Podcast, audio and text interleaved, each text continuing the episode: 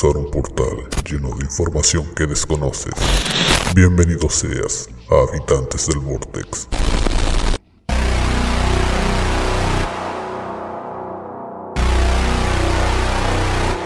Y si nos echaron de menos, eh, estamos de vuelta en Habitantes del Vortex. Sí, hemos resucitado. Somos otras personas ahora.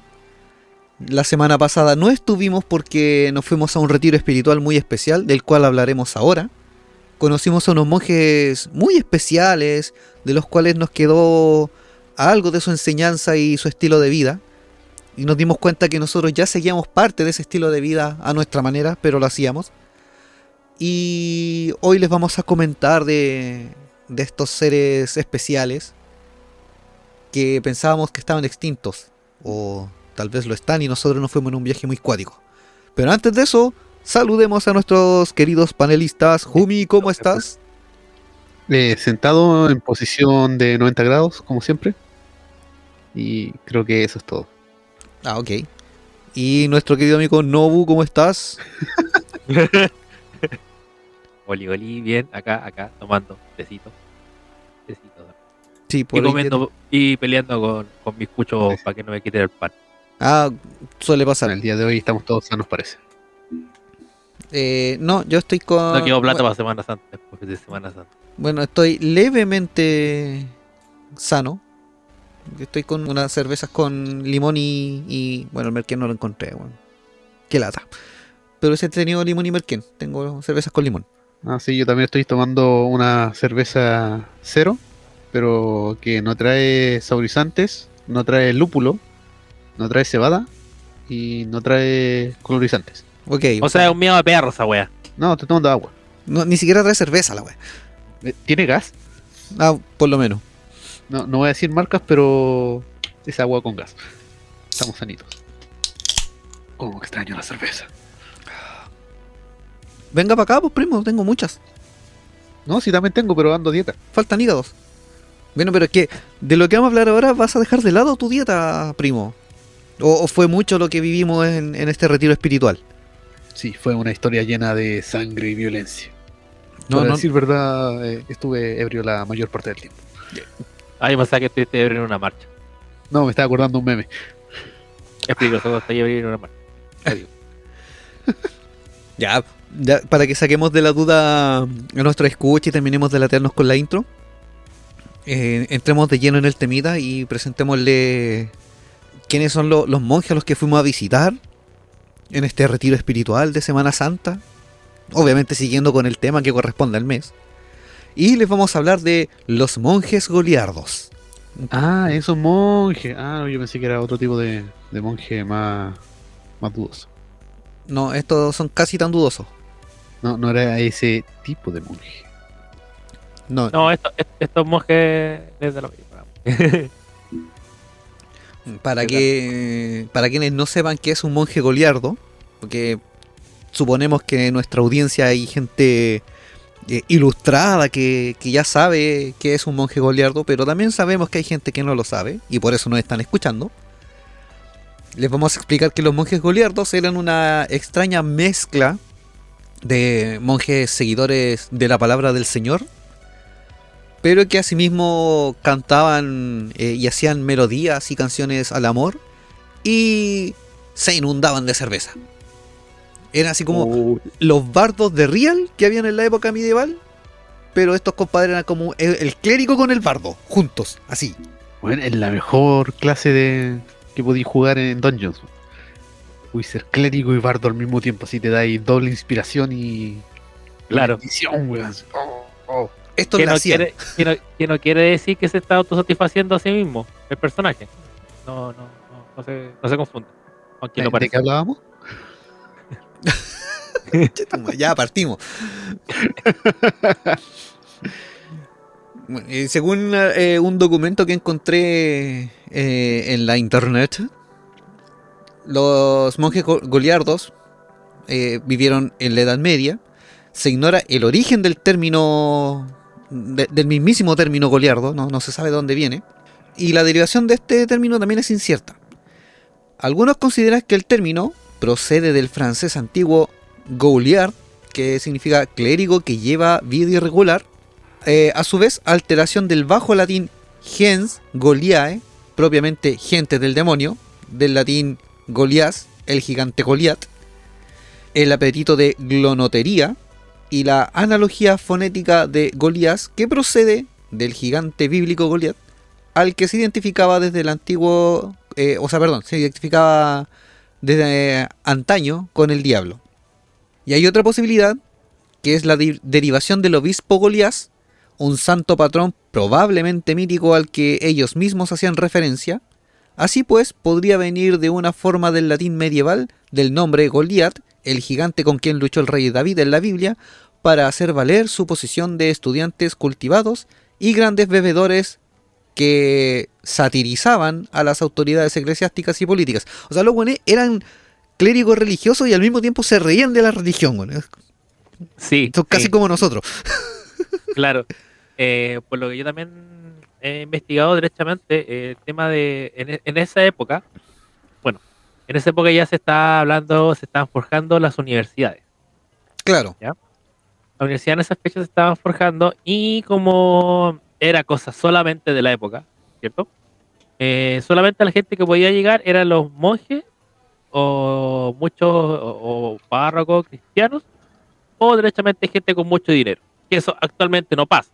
No, No, hay dinero para- no, no, eso no pasa ahora. no, no, no, ¿cierto? Ujú. Entonces, estas personas, eh, obviamente no había de todo ahí, pues entonces había gente que trataba igual de entrar, ¿cachai? Y aquí, eh, lo que se hablaba normalmente, la- o sea, la información que está en esa época estaba en latín. ¿Ya? Estaba en latín. Y obviamente lo que la gente menos sabía era leer. Claro. O sea, como no sabía leer, y bueno, eh, ¿cómo lo explicaba la gente de repente? La gente que era como, era culta en esa época. Estaba hablando del tema de las primeras universidades. Todavía no está el crédito CAE y la concha. O sea, No, sí, el problema es que sí estaba. El, pro- el mayor problema aún es que todavía no terminan de pagarlo. sí, Después de Creo siete siglos. como- Pues va, va un, un loco de- del crédito todos los meses así a una tumba que está en Notre Dame, sí, a 20 metros bajo tierra, y va a cobrarle al weón. claro, efectivamente. De hecho, de hecho yo, eso, eso me recuerda a otra parte. Cada vez que digo, ay, ¿cuántas cuotas me quedan? Digo, puta, todavía voy por acá. A la wea, y viene con el ñafre, weón. Bueno, entonces, eh, los goliardos, eh, ¿qué es lo que hacían para poder juntar dinero? Porque no tenían ni para comer, literalmente. Claro, de hecho Llegar ellos la- eran monjes vagabundos. Sí, pues eran monjes vagabundos. Sí, de hecho, y lo que más los caracterizaba, caracte- caracterizaba es que eran gente feliz. Les daba lo mismo todo. Eran cristianos, entre comillas, o, o no sé si los cristianos católicos, algo así. Sí, eran Pero eran felices. Eran felices. Y eran cultos. Eso era lo otro importante. O sea, es como el típico borrachín que tú ves que es borrachín, pero bueno sabe mucho. Claro, es como. Sí, El tío borracho en los carretes. algo así. Pero no todos eran eh, netamente eh, buenos para el canto y que ese fuera su oficio. Habían algunos que eran también catalogados de maleantes porque asaltaban gente. Entrégame la gota del cae o te mato. Era como. Entrega la plata en nombre del Padre, del Hijo, del Espíritu Santo. O te mando directamente con él. A lo mejor eran como justicieros anónimos también. Puede que a lo mejor a los que asaltaban igual eran locos a otros asaltantes. Total, ladrón que roba ladrón. Claro. Y, y está haciendo una sí. buena acción. Claro.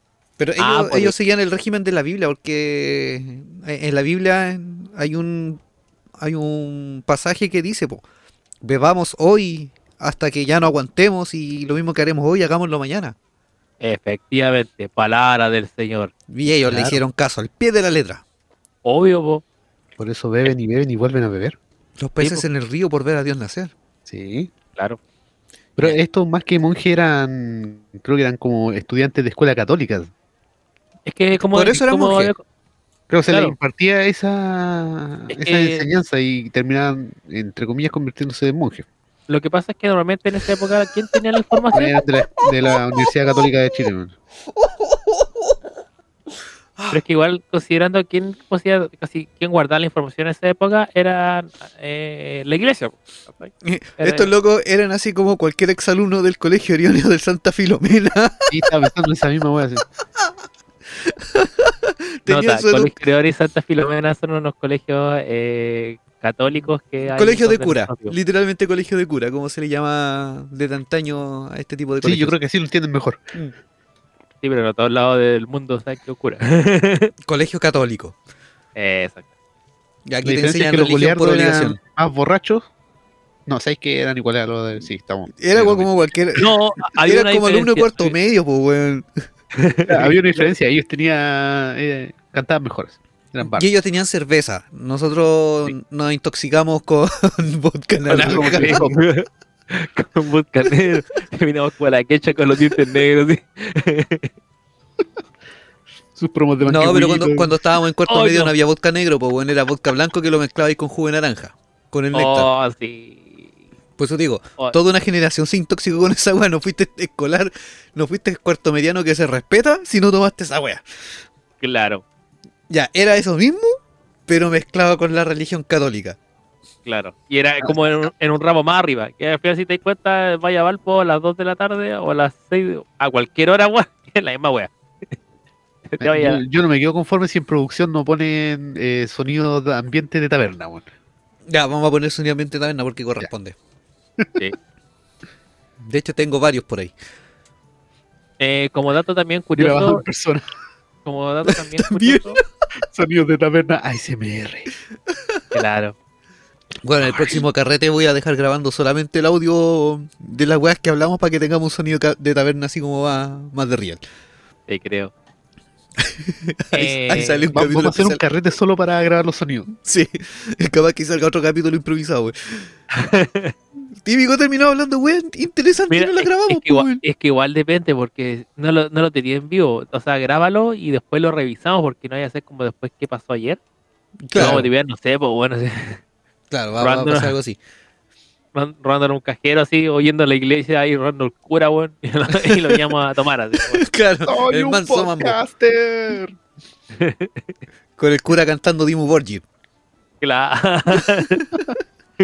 Amigo, por encima, Cantando Puritania. Claro, tratando de prender la iglesia a piedra, le decimos, ponga esa agua de piedra, no prende. Esa weá sí que le- se lleva el récord eh, más que el santuario de Auco, pues weón. Nunca la han podido terminar. Siempre tiene algo que el cura que la está terminando se muere. Y lo que pasa es que igual ahí también va el tema que siempre se dice que hay iglesias que dicen que si se termina va a ser el fin del mundo y la weá. Entonces tienen que siempre meterle algo. No sé, Es pero esa weá, esta weá- esa weá está buena para hacer una fiesta así un carrete darks. Sí. No sé, el, el mayor problema es cuando. eh, ¿Cachai a Baba Yanga? ¿Ya? La, la viejita que era Sí. profeta. ¿Sí? Una de sus profecías que salió en un documental eh, hace tiempo es que el día que se termine de pagar el CAE va a venir una catástrofe mundial. weón. Va a caer un meteorito. Ay, por la chucha, sabía que iba a ser Maldonado va a ser tople. Claro. Y sabe rica. Va a salir la bomba 4. Así la bomba cuatro. En página central de una Playboy. Claro. Y al lado los OnlyFans de Pati Maldonado.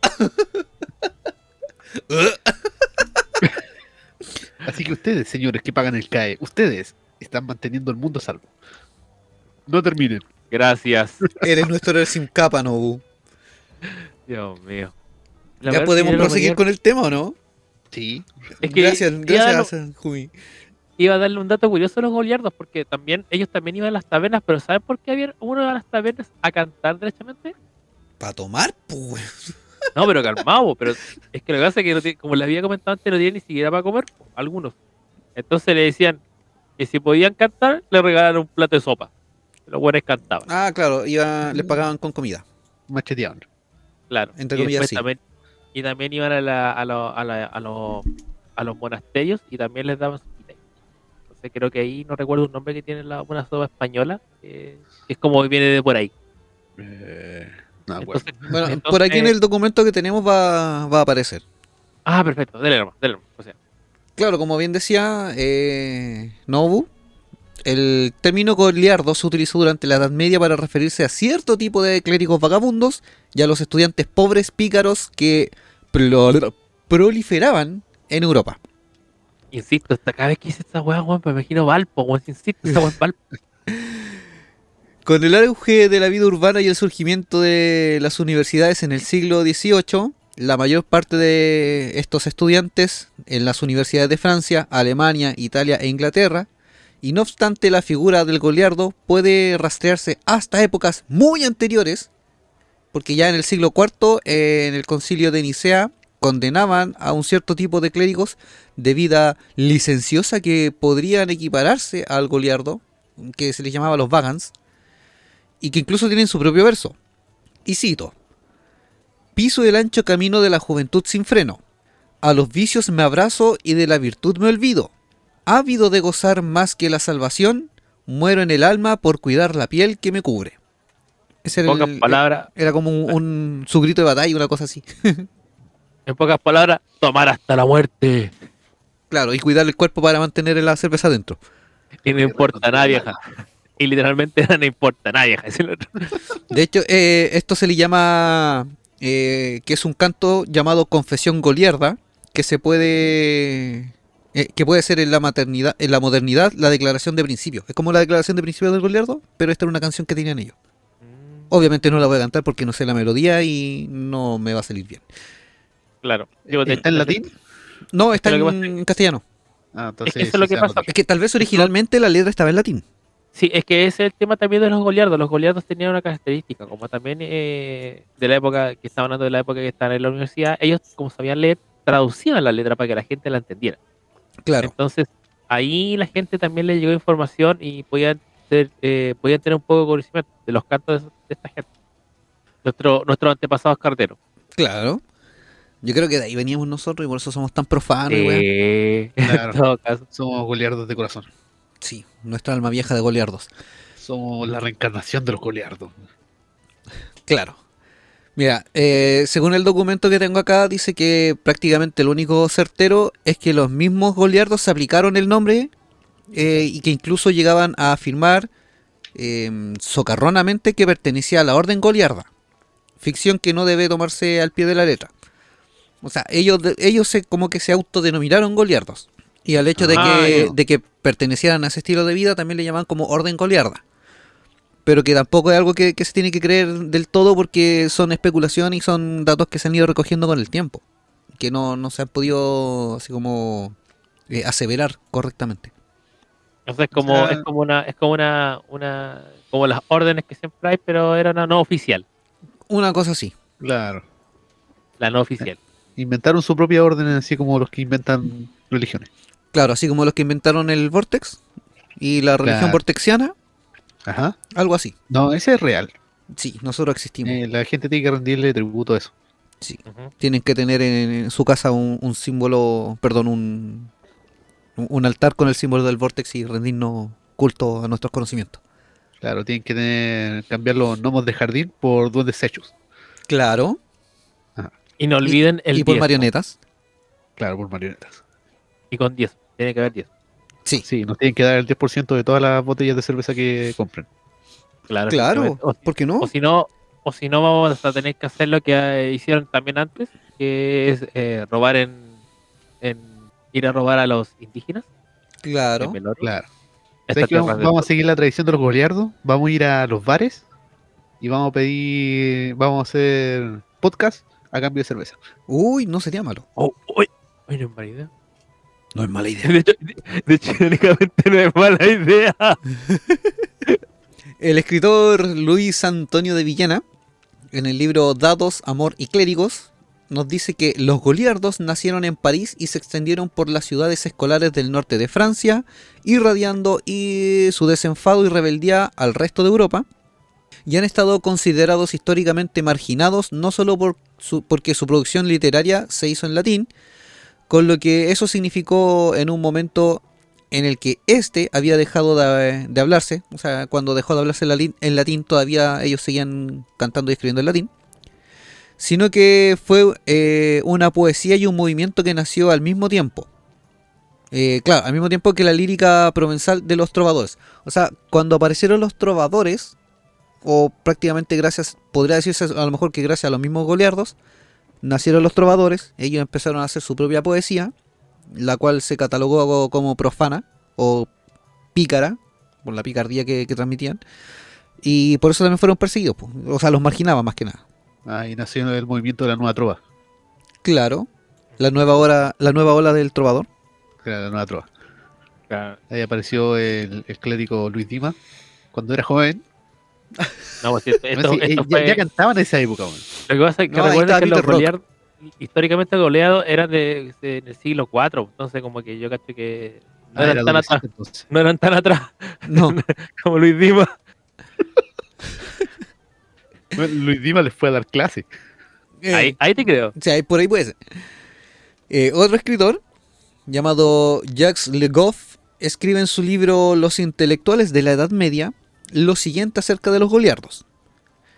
Cito, ignoramos el origen del término mismo eh, de, de los goliardos, y una vez apartadas las etimologías fantasiosas que lo hacen derivar de Goliat, encarnación del diablo, enemigo de Dios, o de gula para hacer a sus discípulos más glotones y comilones, y una vez reconocida la imposibilidad de identificar un Golías eh, histórico fundador de la orden, eh, nos quedan solo algunos detalles biográficos de algunos goliardos, colecciones de poemas con su nombre, individual o colectivo, Carmina Burana y los textos contemporáneos que los condenaron o denigran. Ojo, buen dato que dijiste el de Carmina Burana. Sí, Muy buen dato. Me imagino que. ¿qui- ¿Quién la puede cantar? Yo, mi... ya se me olvidaron las clases de ópera, ¿cómo puedo poder cantarla? eh, no tengo la cerveza en el cuerpo suficiente como para hacerlo. No, No, no, Picarín, llegó a esos no. tonos. Vamos a aplicar ingeniería rusa. No, no, no, no, no. Algo así. Luna. Esto. No, Claro. no es- Eh, Bueno, cosa que en todo lo- el tema de Carmina Burana es pura poesía goliárdica. En cierto modo sí. efectivamente. De hecho, por lo mismo se dice que estaba estuvo oculta y lo encontró después un alemán. Claro. De- Y como la gente no suele usar mucho el latín, Ya estaba perdido el latín. De hecho, es raro eh, que alguien conozca el latín. Si le pregunté a los cabros, entenderán. Eh, el latín, o sea, me refiero en el sentido, Bueno, ¿sabrán qué es latín? a, a cualquier cabro que ahora cante en inglés o japonés cualquiera de sus canciones emo favoritas, con esa wea ya están invocando un demonio sin saberlo. de hecho, se, Bueno, se de- han molestado siquiera en buscar las letras, las traducciones. Eh, bueno, yo aprendí, Puta, de la- repente le aparecen los videos así como lyrics. De, hecho, Después en TikTok sorprendiéndose con la letra de las canciones. de hecho, por el motivo por el cual yo estoy aprendiendo alemán es por lo mismo. Dije, ¿qué wea estoy cantando, wea? De hecho, claro, yo tengo una amiga que vive en Austria, por, por ende aprendió alemán. Ya lo habla bastante bien. Y de- ella era muy fan de. Bueno, todavía es fan de Rammstein. Perdón, Rammstein. Y me dice que ahora que entiende alemán y entiende las letras, dice que la- las letras de Rammstein algunas son como muy simples, así como muy... O sea, como que no tiene nada especial, nada del otro mundo. De hecho, por ejemplo, Du hast, Ah, habla del matrimonio. claro. eh, du- ¿y, qué es Du hast? No, pensé que es como tú eres, Claro. tú, tú eres. Ah. O tú, me caes, me caes. Es que tiene varias acepciones el du hast. Es como tú tienes eh, lo que- y cosas así. Lo que pasa es que, a ver, eh, capaz que me vaya un poco por las ramas y después me van a sacar la cresta, pero ¿Cuándo no nos vamos por las ramas? Sería raro Bueno. hacer un programa que nos fuéramos por el tronco y terminara No. como en 15 minutos. Lo que, lo que pasa es que capaz que vaya por las ramas por el, el motivo. Pero ustedes saben que el, espa- el español o el castellano, la coño, de vital y todo eso, ¿por qué es el más complicado? Porque el español, usted, bueno, ustedes saben qué es lo que más enseñan en el inglés, en todos los colegios cuando enseñan inglés. ¿Qué es lo primero que te enseñan? El verbo to be. Ya, Dígame cómo ir al baño. el to be, ser o estar. el único idioma culiao que te divide esa weá es el español. Sí. Mm. Es que, el claro, el tiene cual- muchas conjugaciones. Eh, en inglés no tenéis conjugaciones de verbo que sean así como muy Claro. complejas. Claro, aquí mismo, Presente, futuro, futuro imperfecto, pasado, pasado imperfecto y toda la weá. Entonces, por eso siempre le enseñan el to be o, o en otro idioma, por ejemplo, el dual das, que es en alemán. Lo- y claro, es lo mismo. Capaz que después la nuestra escuché de, de allá de Austria me va a golpear, pero bueno, estoy aprendiendo. Trato de aprender. Es muy enredado. es No, muy de hecho, la que, nos, la que nos podría golpear puede ser la, la Vane. Ella vive en Alemania. Ah, ya, es que Ah. lo debo decir. Es muy enredado. Trato, trato. pero Tengo, tengo que entenderlo. No puedo estar yendo hablando en inglés, weón. ya me- ¿No, no, le, ¿Y ha los pasado, gobiernos? ¿No le ha pasado de repente que ustedes eh, hablan o están viendo algo en otro idioma y después terminan pensando en ese idioma y tratan de hablar en castellano y no pueden? Ya, sí, a veces. Eh, A mí hace poco en la pega me, me tocó eh, comunicarme con un con un técnico que venía de, de Texas y no dominaba el español, era muy poco. Leatherface. No. no, pero casi. Eh, El tema es que él andaba acompañado por otro técnico que era mexicano. Espera, espera, espera, espera. Eh, Texas ya andaba con pistola. Bueno, Y decía, pensé que iba a llegar con, pensé que iba a llegar con gorro vaquero o alguna cosa así, no, andaba con un casco muy normal. Qué decepción para Texas. Con razón lo echaron. Pero Claro. él estaba feliz porque vio la bandera chilena en, en el buzo, en el uniforme de trabajo. Y Ah. él decía que, claro, la bandera de Chile era muy similar a la bandera tejana. Entonces, le, le traía recuerdos. Sí, pues de hecho, una vez pasó que no me acuerdo qué equipo de, no acuerdo si era fútbol, tenis, eh, lucha greco-romana, cuando fueron con la bandera, he puesto la bandera de Texas. La Olimpia. sí, la Olimpiada. Bueno, la cuestión es que cuando vino este técnico, como hablaba prácticamente todo en inglés, se supone que a los de planta le habían hecho cursos de inglés para que pudieran comunicarse bien con él. En- parece que el curso no era Open English. El tema es que-. Eh, El tema es que en cierto modo, claro, yo entendía lo que él me hablaba. De- reconozco que me cuesta pronunciar en inglés cuando estoy sobrio. Pero me pude comunicar bastante bien con él. El problema es que después de que tenía que comunicarme con mis compañeros de trabajo, en la hora de almuerzo o cualquier cosa, mi cerebro seguía funcionando en inglés. Y trataba de hablar en castellano y no podía. Hasta que tuve que pensar en weón, weón, weón, weón. Conchetumare. Y me bajó todo el chilenismo de nuevo. Claro. Suele pasar. Juan, Juan, Juan dijo Piñera culiao, Piñera culiao. Ya, ya, ya, ya, como que volvió. Claro, y me volvió todo el chilenismo al corazón. Claro. No, sí pasa. Pasa. Suele pasar. Sí, no. A veces yo salgo del trabajo y se me olvida cómo se habla el español. No. No porque hable en otro idioma, sino porque se habla tan mal ahí que se me olvida. Claro. Bueno, hablando de idiomas y de lenguas, junto a la poesía de carácter culto escrita en lengua vernácula, vulgar, representada por las obras de los trovadores, se desarrolla durante el siglo XII y XIII una poesía culta escrita en latín de índole muy distinta a la poesía rítmica atribuida a los goliardos. El reggaetón. Eh, no.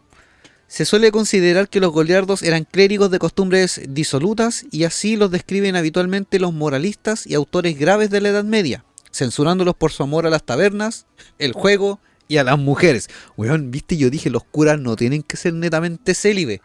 Estos locos deben haber tenido pareja en algún momento. Y tenían más de 18 más encima. Y por muchos momentos. Y, y eran mujeres y mayores de 18, pues sí, pues, weón. ¿Cachai? Herejes. No, herejes los actuales a lo mejor. Las Es que por constantes. eso no, es que por eso no, es que por eso no querían a los goliardos, porque decían, andaban con mujeres mayores de 18. No, no, no cabe. Ustedes están haciéndolo bien, no, no pueden serlo. Claro. Las Se da constantes. cuenta que e- esa persona a su lado en la cama tiene pelitos ya. Sí. ya, ¿puedo seguir? ¿Tú Sí. dale? Ah, ya, ok. Igual. Las constantes persecuciones emprendidas en su contra los orillaron a asociarse con los integrantes del bajo mundo, juglares, saltimbanquis, fascinerosos, artesanos, todos ellos organizados en Los gremios o cofradías, podcasters, Eh, bueno, se juntaron con ellos por idénticas razones de seguridad. De esta manera se dio una aportación al desarrollo artístico popular, ya que los clérigos vagantes influyeron en estas cofradías con los tres elementos del conocimiento artístico con que contaban. El latín, la poesía y la música, incluida su notación. Ah, yo pensé que era vodka, cerveza, whisky. Se podría traducir también en licores, pero no, era netamente con, lo- con su sabiduría intelectual. O sea, tenían la trinidad de la sabiduría. Correcto. Ah, sí. No era la Trinidad etílica. También. No soy, soy claro. Es que esa la, la adquirieron con, con los con los otros locos, pues con los clérigos, o sea, perdón, con los juglares, los estafadores. Bueno, Estamos era- Ecuador, weón. era- eran lo- lo- los raveros de esa época. Una cosa así. Me imagino que hacían parar lo- los carruajes y se subían a. Señores pasajeros, mi intención no es molestar. Claro. Ahí, Estimados pasajeros, mi intención no es molestar, les voy a tirar unos versos. Así Claro. del corte y ustedes me pueden Ya, sí, apoyar voy- con voy a cualquier hacerle una improvisación en prosa. Claro. Una palabra. Escorbuto. Chucha. Tíreme otra. Profano. Ah, bien. Tíreme otra. Peste negra. Ah, me voy. Ay, no fuimos a la vez. No, ya escuché mucha de esa hoy día. Las actividades escandalosas de los goliardos han hecho que se difunda la opinión de que estos clerichivagantes o clérigos errantes eran los autores de numerosos poemas latinos profanos compuestos durante el siglo XII y XIII. Entre estas poesías que tienen una enorme variedad métrica y de distribución de rimas, hay canciones de taberna, para beber y amar, sátiras contra el alto clero y contra la curía romana parodias de textos sagrados, pero no todos los autores de esta rica poesía fueron libertinos, ni estudiantes en busca de maestro.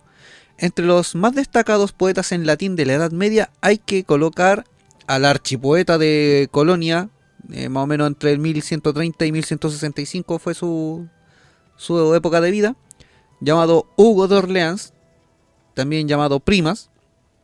Ah, no, perdón, otro que es llamado Primas, eh, Ah, de ya. 1094 a 1160, o a Galterio de Chatillon, 1135 a 1201. Ya acá en todos ellos- Teníamos al chuña. Aquí tenemos el chuña.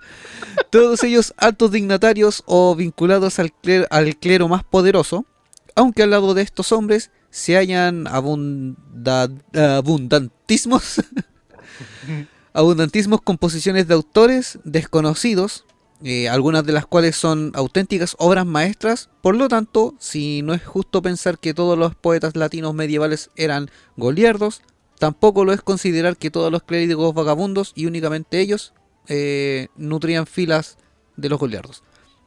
Ah, o sea, no solamente eran. Claro, ya, muy bien. Claro, no todos eran profanos ni cosas así, Claro. sino que también habían gente locos decente. de real, claro. Claro, dentro de todo había, había gente, no sé, o sea, no más que decente, que era aplicada, por decir. Era. Claro. Porque al final, de hecho, puede ser un buen carretero, pero efectivamente los goleados son un ejemplo claro que los goleados, aunque eran carreteros y todo eso, eran gente culta. Y que me refiero a culta en el sentido que ya en esa época ya saber leer ya era culto. Claro. Sí, Yo creo que una de las cosas que deberían haber enseñado en esas escuelas medievales es cómo pintar gatos. ¿por qué? ¿Por qué? ¿Has visto pinturas de los gatos en los- en esas pinturas medievales? ¿A esa terrible llanta? Sí. Sí, ya que ya se la entiendo a lo que vas.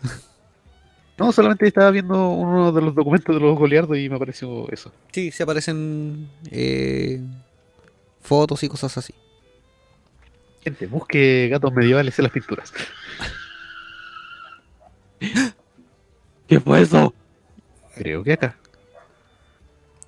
¿Fue allá, Jumi? Sí, fue acá. No, o sea, yo era pegado el grito al tío, así como, ¿qué va? Ya. La anonimía de gran parte de las poesías, el carácter universal de los temas, su amplísima difusión y la lengua utilizada hacen imposible el poder establecer el lugar de origen de muchas de las poesías de los goliardos, que parecen proceder en gran parte del norte de Francia. Según algunos, el primer goliardo de nombre conocido fue Pedro Abelardo, nacido en 1079, el fogoso enamorado de Eloísa y enemigo de la cátedra de San Bernardo, pero las poesías amatorias escritas por Abelardo en su juventud no se han conservado.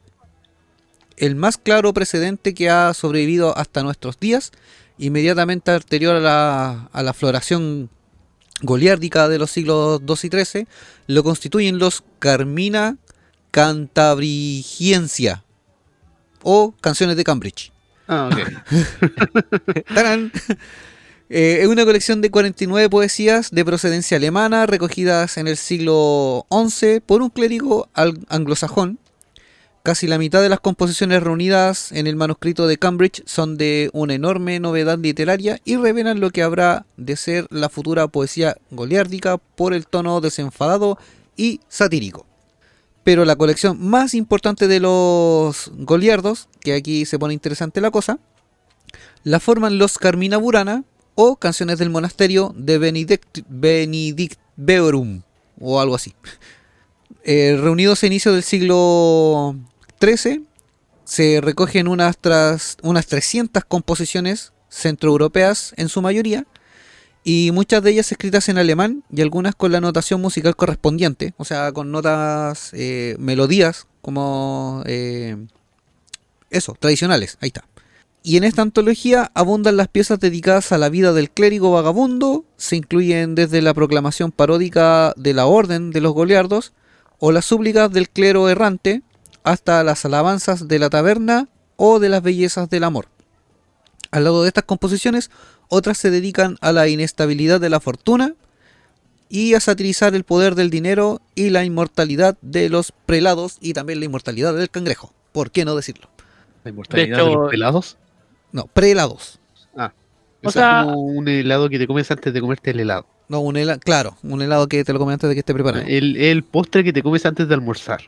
O sea, en pocas palabras, luego agarraban para el palenqueo medio mundo. no importaba nada que agarrar al palenqueo quien fuera. O sea que si ellos hubiesen podido grabar un podcast, bueno, la hacían y nos cagaban. Sí. Claro. Nosotros Sí. trabajaríamos para ellos. Y no tenían que preocuparse por ser inclusivos o eh, ofender a alguien. No, en esa época no. No, ¿para qué? Ese, ese era el tema de. O sea, lo- por lo menos lo que yo también había visto, que claro, los colegas lo que decían, da lo mismo. Total, la vida es una, literalmente, Sí. para Sí. ellos. Podían usar la palabra negro sin ofender a nadie. Claro. Podían decir Japón y no tenían que mirar raro por ahí. No, eso ya es brujería. Mira, hablando de, de eso mismo, ¿Del Japón? no, de, de que a ellos les importaba un bledo todo. La ironía, el escarnio, el escarnio y la transgresión de toda norma moral y de conducta social vigentes fueron los elementos de, eh, que impregnaron los poemas de los goliardos. Todos los grupos involucrados en las denuncias, demandas y escarnios fueron violentamente marginados, mas no obstante sufrir continuas persecuciones y aguantar leyes, decretos y toda clase de edictos, no adictos, tenían que aguantar edictos en su contra, no cejaron en su objetivo. Los goliardos ocuparon lugar de honor en la mira de las autoridades, pero la persistencia en el comportamiento de dichos grupos llegó a consolidar una tradición que alcanzó el eh, al Renacimiento, y muestra de ello son los clérigos François Rabelais, autor de la obra narrativa Gargantúa y Pantagruel, de estilo satírico popular, sobre héroes caballerescos. Y el otro es François Villon, quien nació en 1431, fue clérigo, poeta y licenciado en artes. Estuvo involucrado en el asesinato de un clérigo, por lo que huyó de París. Más adelante, eh, junto con algunos amigos, asaltó el colegio de Navarra. Puta Así que una vez más se dio la fuga. Y posterior- llegó a Chile, weón, se puso a pelear el colegio de la barra. Y la barra, cáchate. Claro, posteriormente sería encarcelado, acusado de vagancia por formar parte de una compañía de cómicos ambulantes, pero logró quedar en libertad gracias a la intervención del rey Luis XI Entonces, y a su... Ay, a su- bueno, Luis XI, Luigi. Luis sí. Y a su regreso a París, Pichi. A su regreso a París, es nuevamente encarcelado debido al atraco del, colegio de Navarra. vago, po, weón, o sea. Pero espérate, espérate. Cálmate. de- fue encarcelado por el asalto del colegio de Navarra, el que cuando Ah, se dio la ya. fuga, pero prometió devolver su parte del robo. Un mes después fue condenado a la horca a causa de otra pendencia nocturna. Puta. En su poesía nos narra su estado de angustia y pesar por su, eh, por su condición de condenado. En el poema llamado El epitafio de Villón, se imagina a sí mismo, ya en estado de putrefacción colgado de la horca, y también de esta última condena se salvó, pero se le supone fallecido al poco tiempo, en 1463. Otros ejemplos de las historias sobre estos clérigos, eh, sus engaños y vidas licenciosas, los encontramos en el libro de Camerón de Giovanni Boccaccio, eh, mil- Ah, y esta obra fue escrita entre 1350 y 1355. Es que, cacha, que ese libro debe ser más divertido que leer el Quijote todos los, todos los años. Eh, por favor, léanme la obra de François de Villon. Pero es que igual piensa, pues, weón, es como que tenía un weón carreteando, pues, weón, es como el papelucho versión weón carretero, ¿sí? o papelucho carretero. Claro. O sea, literalmente el weón lo metieron parte por weón. Papelucho y la vacancia. Papelucho y la vacancia. Ay, Papelucho y el asesinato del monje. Papelucho y meterse al colegio en la noche. la weá. ¿Viste, weón? Oye, hay que hacerse goleardo, weón. Insisto. el renacimiento. Papelucho y mi rey Ji. Mi rey sí. El rey entonces. Papelucho y la horca. El renacimiento con su floreciente comercio favoreció a los grupos dominantes, quienes en busca de diversión asimilaron a los otros marginados juglares, clérigos, vagantes y otros profesionales de entretenimiento. Estos, al formar parte de los servicios cortesanos, perdieron el carácter festivo popular y la espontaneidad que les distinguía, al tener que dirigir sus bromas y escarnios hacia un blanco eh, diametralmente opuesto al original. O sea, ahí es cuando ya le aplicaron el, el tema de la inclusividad, entonces ya no podía hablar de cualquiera, ya... Ay, ese agua se puso fome. Sí, Mala tu weá. ahí guateó todo. Ahí, claro, ahí ya- Es como, es como la. Es como la banda cuando decís, no, es que los temas antiguos, weón, eran los buenos. Ahora, pura caga. Claro, ahí la gente ofendida empezaba a postear su- sus quejas sobre el, el bardo. Claro. literalmente pescaban un papel, sí, lo anotaban y lo ponían en un poste para funar al loco. Claro. O lo amarraban a un pajarito azul así y lo mandaban a tuitear. O, o, o lo otro, o, o lo otro decía, alguien decía, soy un goleardo, y le decían, cántate te- tres temas antiguos, weón. Tres temas antiguos, cántate tres temas. Claro, y aparecían la, la, las monjitas adolescentes con sus poleras que decían goleardos. Claro. Claro. Y ahí sí que eran golfas por fialdas, pero bueno, era, ese son otra moja. Dios mío, voy a ir al infierno. Bueno, Sí, todo. Desde que partimos el podcast nosotros ya lo tenemos asumido. No, desde que naces, porque naces con el pecado original. Pero te lo borran si te bautizan. Sí, Lo mismo te puedes lo- borrar el bautizo en Chiloé. Y, y después vos estás huevona y volví a pecar. lo, Por eso, lo- lo mismo dijeron en, la- en las cruzadas, con, con dos padres nuestros te, te perdonamos todas las masacres. Claro. Por eso eh, eh, son mejores los 10 mandamientos de la Biblia satánica. Sí. De De hecho, la- tenemos que dedicar un capítulo específicamente a eso. Sí, me lo paso leyendo esos mandamientos y son muy buenos. Ahora que lo pienso, y claro, como ustedes decían, los goleardos, o sea, uno si uno es carretero y toda la cuestión, y, y va a una- iglesia, a, va a un colegio católico, que me imagino que ustedes existen, puede decir, es que yo soy un goleardo. Eh, Es que ahora lo van a poder decir. Ahora lo pueden decir, podríamos hacer un Sí. colegio, al final, ¿cómo se llama? Los sagrados goleardos, de la UEA. Y weá.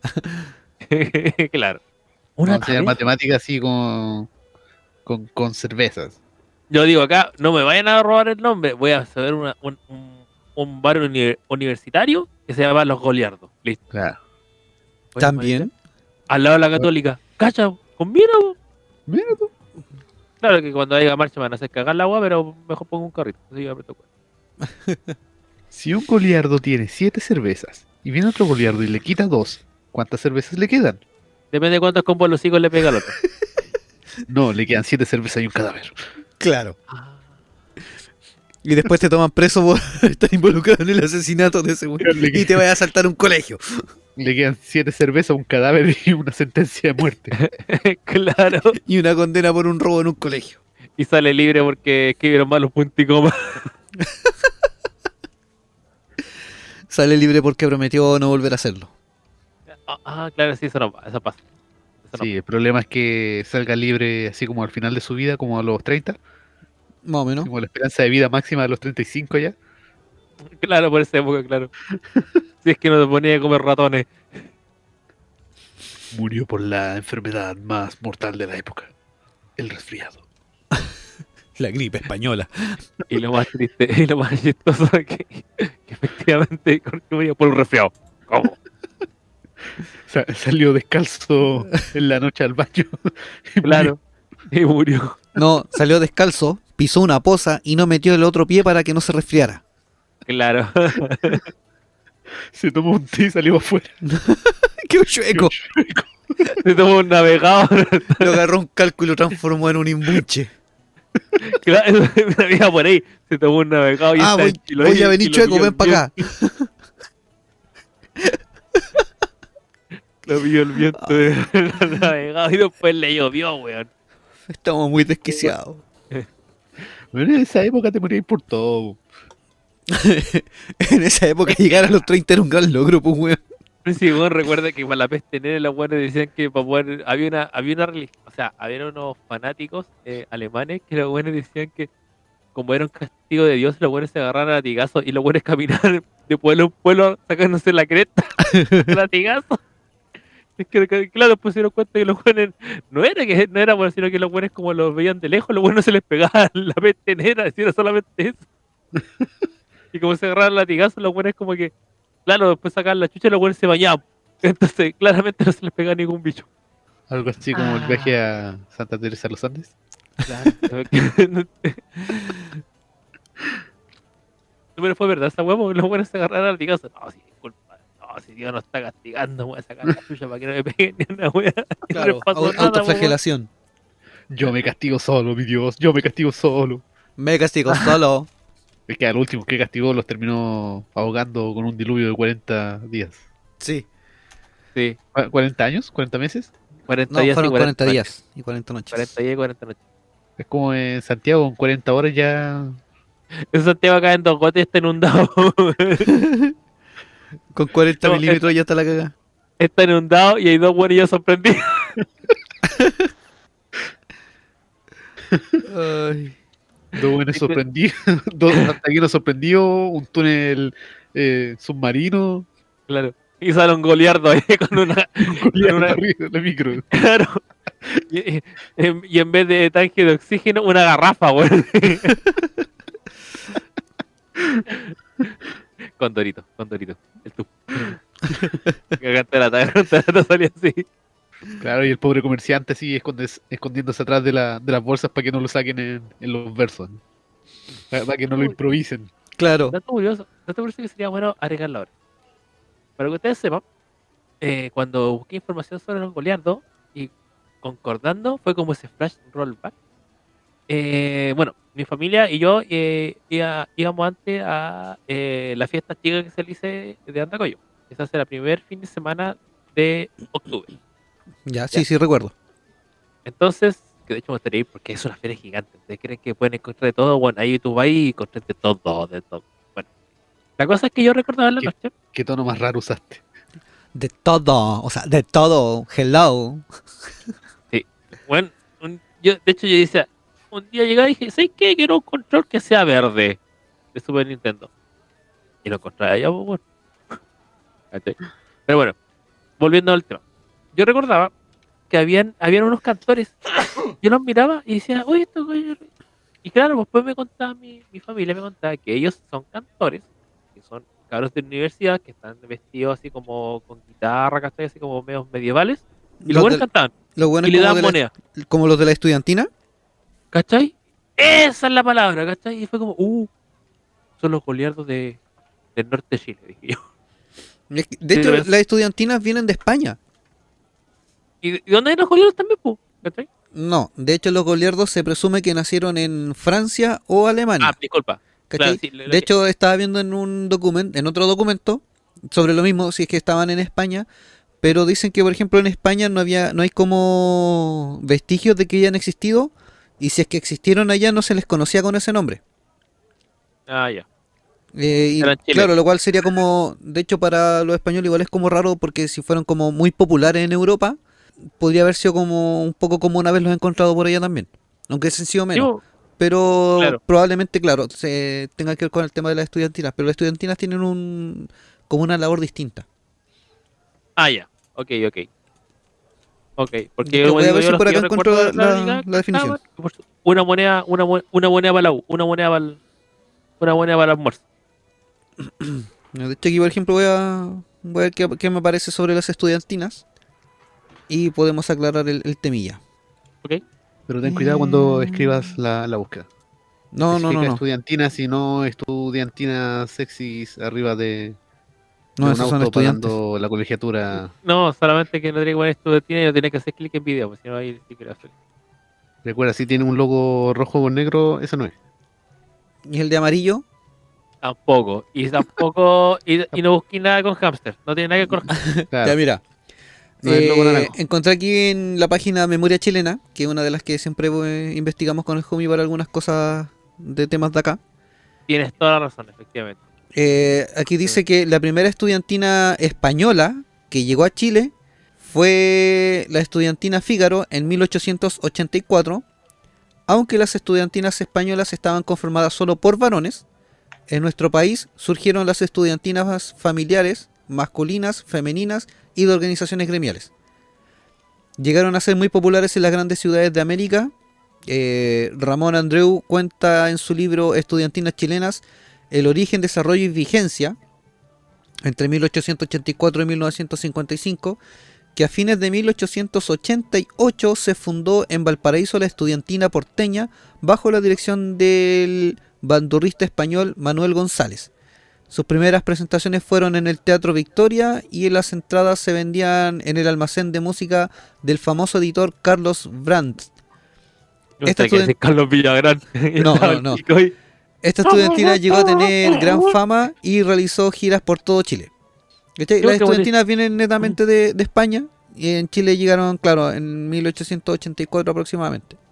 Puta, la buena es penca, no tomaban, weón. ¿Cómo es la weón? Ah, es que eran de. Ah, no, de Valpo también. Ah, sí, pero claro, revisando efectivamente. perdón. Eh, claro, es la, lo que comentaba yo era las estudiantinas. Correcto. Pero, pero no tomaban. Solamente estudian. En, todo caso, lo, lo que tú dices igual es como parecido, ¿cachai? Las estudiantinas se encargan como de amenizar musicalmente un lugar, cosa que hacían los, los goliardos en las tabernas. Pero las temáticas de la, de la música o de sus canciones o de su poesía era distinta. De hecho, es porque estaba revisando y encontré incluso un festival de estudiantina del 2019. ¿Ya? Me lo dijo, me lo dijo Lun, la última noticia. Ah, suele pasar. De hecho, hace poquito, claro, casi un- unos meses atrás, recuerdo que fue a Viña. eh, me parece que andábamos de compra. Y en el camino eh, vi un, un tipo vestido con el, con el uniforme de estudiantinas. Sí, porque claro, vienen, con hartas chapitas. Es como los otaku versión estudiante. Claro.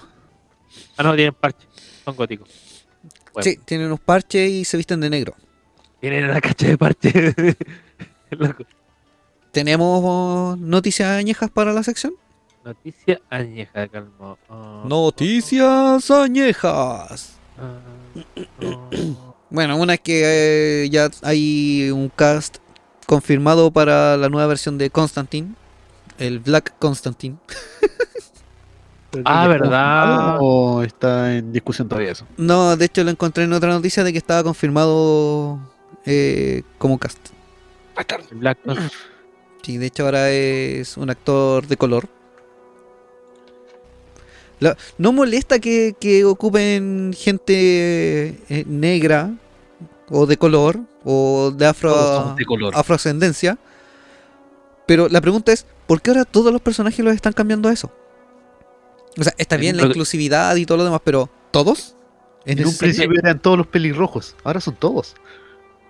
Lo que pasa es que lo que yo siempre he analizado es como que está bien la inclusividad, pero la inclusividad no forzada. De repente como que veo como que literalmente es forzada. Claro. Eso a mí, me, eso a mí me, me choca los huevos, literalmente. Porque cuando es forzado es como ah, se nota demasiado. Sí. ¿Cachai? Entonces, ahí, eso es lo que incomoda. Por lo mismo, de hecho, lo que está pasando, por ejemplo, que hay uno, uno muchos están discutiendo por la próxima serie de HBO, perdón, de HBO, perdón, de, de Amazon, la de El Universo Tolkien. Claro, el Señor Ya. de los Anillos. Ah, Sí, porque había unos, no recuerdo si eran unos hobbits o unos elfos que eran de color, de tez negra. esto no tiene lógica. Y ahí dijeron como, no, esa cuestión es-". Bueno, es como que- la Valkyria que es de color. Es que, claro, ese es el tema, por ejemplo, si ya tú estás creando o haciendo una historia en base a un a un libro ya escrito o o a una a, a un folclore, ¿cachai? Que tiene que ver de un país o algo tradicional. eh, hay ciertos matices que no puedes cambiar porque son como naturales de- del lugar donde se creó este, esta historia o de la naturaleza que crearon los personajes para dicha historia, ¿cachai? Entonces, a veces el cambiar un personaje, no ta- netamente por un tema de inclusión, cuando se ve forzado, como lo decían ustedes, eh, se nota mucho y a veces es como incómodo. Porque es, co- es como que está diciendo, ya, bueno, estáis metiendo un- una persona de otra raza solamente como por cumplir.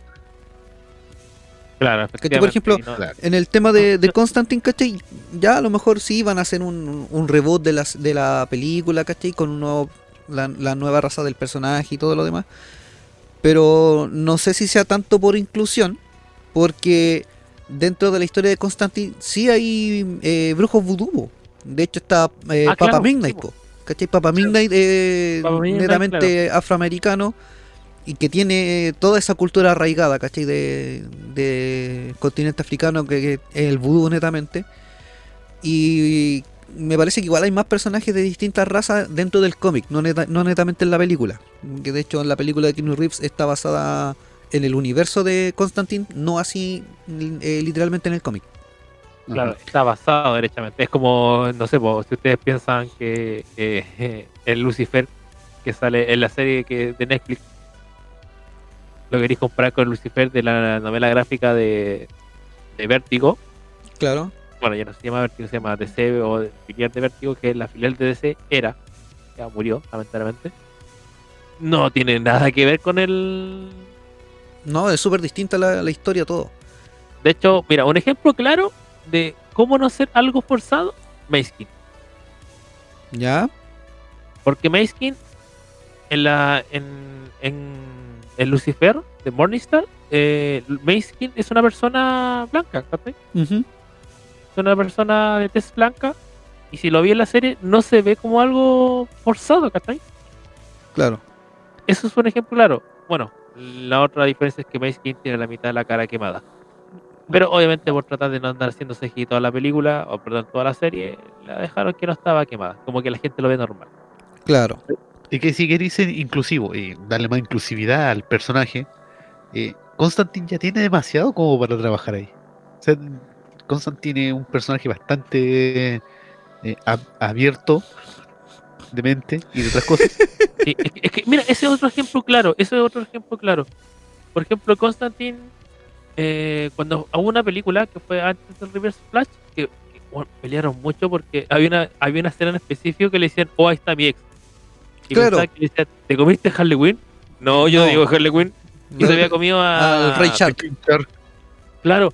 Y dice, no, pero ¿cómo van a hacerlo? ¿Qué, ¿Qué pasó? Bueno, Constantine literalmente lo que se mueva se come. De hecho, no Y es gay, es bisexual. Tenéis varios personajes así, pero la gente quiere que otros personajes sean así. No, no les Claro. basta solo con uno. Es que, Es como- más que más que nada, no es porque la gente quiera más personajes así, sino que ¿por qué no puede ser protagonista alguien de ese tipo? Claro. ¿Cachai? Es como que, por ejemplo, te pescaran ahora, no sé, pues a... Bueno, ya, pescaron uno de los linternas verdes que ya lo oficializaron de que era gay. ¿Cómo está el matrimonio? Claro, y claro, y ahí es por el tema de que el personaje es el personaje principal del- de la historia y es gay. Entonces ya se, se, se toma como inclusión. Entonces dejáis tranquilo a un montón de gente con eso. Y por otro Claro. lado, ¿cachai? Por ejemplo, ya tienes a Constantine que es bisexual y ahora además es negro. Claro. Y si eso lo tomamos por el humor negro que tenemos nosotros, es como no puede estar tan mal como Constantine. Claro. bisexual y además negro. Ya, no, no ya, ya. Ahora, aquí Y más encima pasivo. Nuestro humor no es negro, nuestro humor es constante. Claro, tenemos un humor Constantine. Tenemos un humor constante. Humor de C. Bueno, ojalá que no, ojalá que no pase, que no, no empiecen a pegar gritos en el cielo con el agua de Sandman. Es lo único que digo. Eh, que diga esa cuestión, lo voy a golpear hasta el cielo. Es que, weón, Sandman es una obra, para muchos, es, eh, consideramos que es una obra maestra. Sí, no, pero ojo, ojo, Pero- no, a lo que voy. Claro, por eso eh, yo creo que vamos al mismo punto. Si ya empezáis a modificar demasiado la historia, Eso, ¿cachai? Para cambiar personajes, para el tema de la inclusión y todo lo demás, es complejo. Porque que- por algo ciertos personajes están hechos de cierta manera. de hecho, es que por eso digo, o sea, de hecho, ni siquiera deberían hacerlo. ¿Por qué lo digo? Eh, primero que todo, eh, lo que yo, a lo que iba yo iba derechamente porque de repente, un tiempo, cuando salió los, salió los primeros, que- gente que te digo, que ni siquiera leí o sea, lo único que vieron fue a muerte, weón, por, por la figura que siempre se ve muerte con la cruz de ángel. Claro. Entonces, unos pocos llegaron, no, pero ¿cómo va a ser muerte? Es negra, tan... Y le dije, ninguno de estos buenos leyó el agua, porque de hecho Sandman, los Eternos, que se llaman por si acaso, los Eternos, Claro. son gente, uno lo ve como la gente lo quiere ver. De hecho, hay una parte que el detective marciano ve a Sandman como un buen de fuego, ¿cachai? Y el otro, Sí. y Constantine, que estaba ahí, pues lo mira como una persona pálida blanca. Es que todos tienen una visión distinta porque es lo que Sandman quiere que vean. Claro, exactamente. ¿Y qué es lo que pasa? ¿Qué, qué, qué fue lo primero que? Porque al principio dijeron, no, va a ser exacto. Y, ah, bacán, exacto, y ya. Y ahí yo, me, te lo digo, yo soy un fan, asumo que soy muy fan. Eh, yo dije, ya, perfecto, yo voy a ser bien crítico si me cambian una web. Y después, el tiempo después, dijo Neil Gaiman, no, es que nos va a apoyar, pero va a ser la obra adaptada a la época presente. Claro. Y dije, ah, ya. Ok. Ya está, bueno, me gustó. ¿Y por qué el tema de por qué no me gustó? Porque de hecho hay un hay un tomo completo, Sandman, en el cual eh, se trata de una, una persona eh, que es transexual. Ya. Y los problemas que tenía en su transexualidad en la época de los años 80 o 90. No recuerdo creo que era 80, sí, 80, a finales de los 80, o principios de los 90. Entonces, ya ni siquiera siendo Sandman, ya era un, un era un tomo completo de eh, una persona transexual. Claro. Y el problema que tenía con su familia. Yo sé que un spoiler terrible grande. De hecho, este spoiler va a ser muy grande, si quieres estar por el video, bla, bla, bla, bla. Pero cuando termina Sandman, ese tomo le decía, porque ella, falle- ella fallece, ¿cachai? Entonces, cuando le aparece esta niña en el sueño, a una amiga que tenía ella, decía, ese que era perfecta, le decía, porque ella se veía como era, con su pelito largo y tal, ¿cachai? Entonces, ya tenía un capítulo completo referente a eso. Claro, Y si- a la transexualidad. siquiera ser forzado.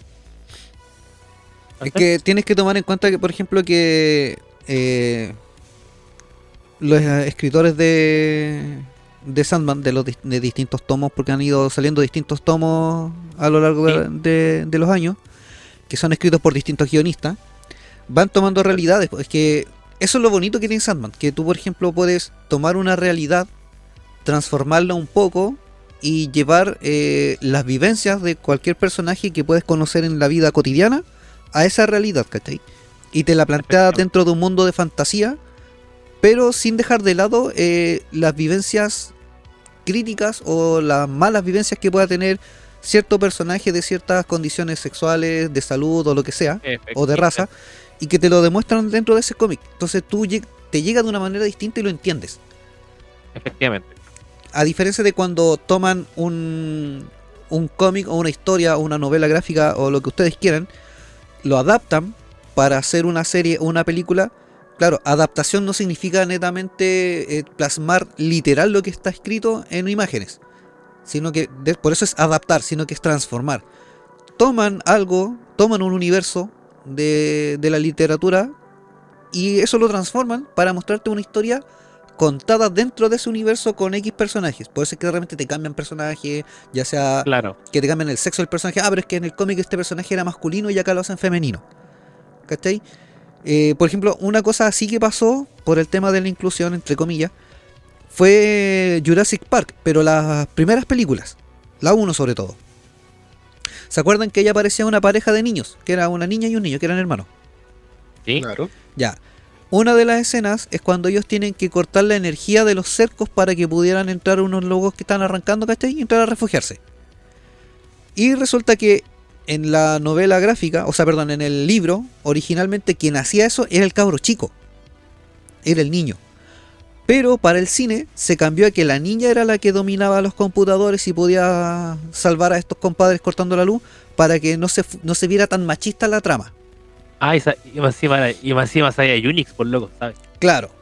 Entonces fue, fue como ese cambio que si a ti no te lo dan como como dato, ¿cachai? Como curiosidad, nunca te enteras y para ti es lo más normal. A menos que te hayas leído el libro Jurassic Park.